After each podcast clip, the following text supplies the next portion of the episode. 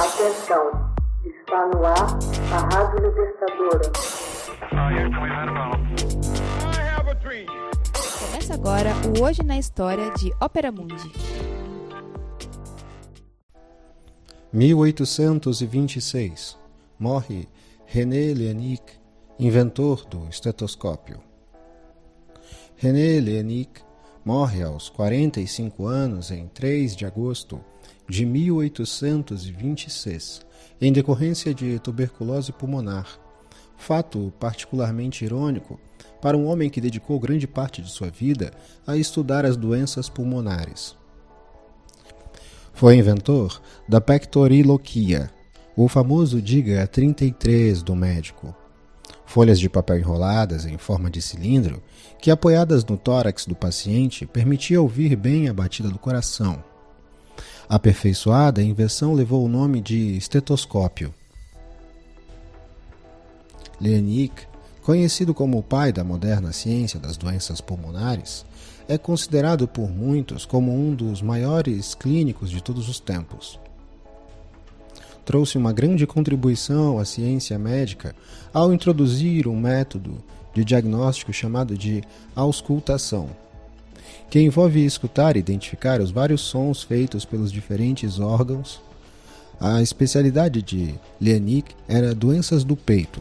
Inicialmente, seu método diagnóstico consistia em colocar o ouvido diretamente no peito do paciente. Embora tenha se tornado famoso pela invenção do que ele próprio chamava de examinador do peito, foi a primeira pessoa a descrever um raro tipo de tuberculose, a tuberculose verrucosa a tuberculose da pele, e deu o nome à cirrose, do grego kirros, significando cor amarelo tostada.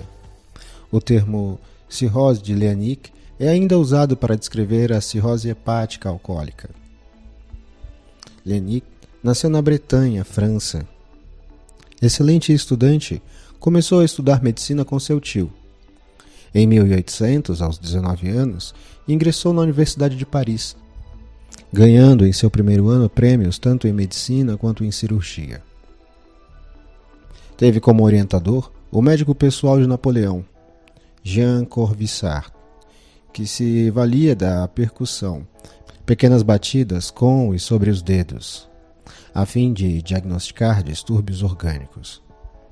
Leanic melhorou o método, colocando seu ouvido diretamente no peito do paciente para identificar e diferenciar sons saudáveis e anormais do coração e do sistema respiratório.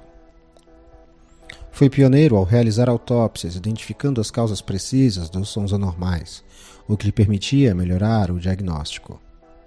Relacionou dezenas de distintos sons, cunhando termos como estertor, usado para definir sons anormais no peito, e ronco para descrever uma crepitação ruidosa e grave durante a exalação, termos até hoje usados pelos médicos. Em 1819, Lenik escreveu seu famoso tratado da auscultação imediata, no qual descreveu com detalhes sem precedentes os sons das doenças torácicas e como chegou a inventar o examinador de peito. Em 1816, foi consultado por uma mulher jovem com sintomas de doença cardíaca, e no caso a percussão era de pouca serventia.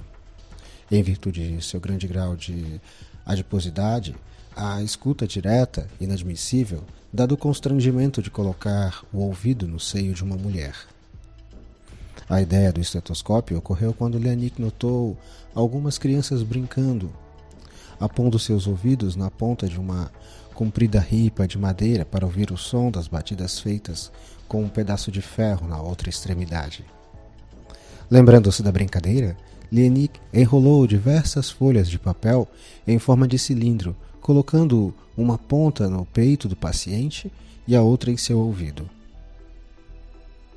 Foi com enorme surpresa e satisfação que descobri que podia ouvir a pulsação do coração de um modo muito mais nítido e diferente.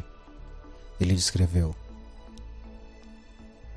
Experimentando materiais de diferentes tipos, densidades, comprimentos e espessuras, centrou-se num cilindro de madeira de 3,8 centímetros de diâmetro e 30,5 de comprimento, perfurado longitudinalmente por um calibre de 5 milímetros, terminando com uma peça oca em forma de funil.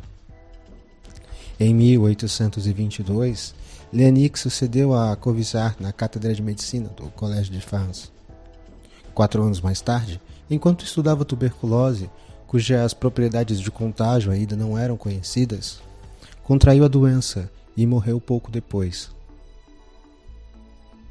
Hoje na História, uma produção de Ópera Mundi baseada na obra de Max Altman, com locução de José Igor e edição de Laila Manoeli. Você já fez uma assinatura solidária de Ópera Mundi? Fortaleça a imprensa independente. Acesse www.operamundi.com.br/apoio. São muitas opções.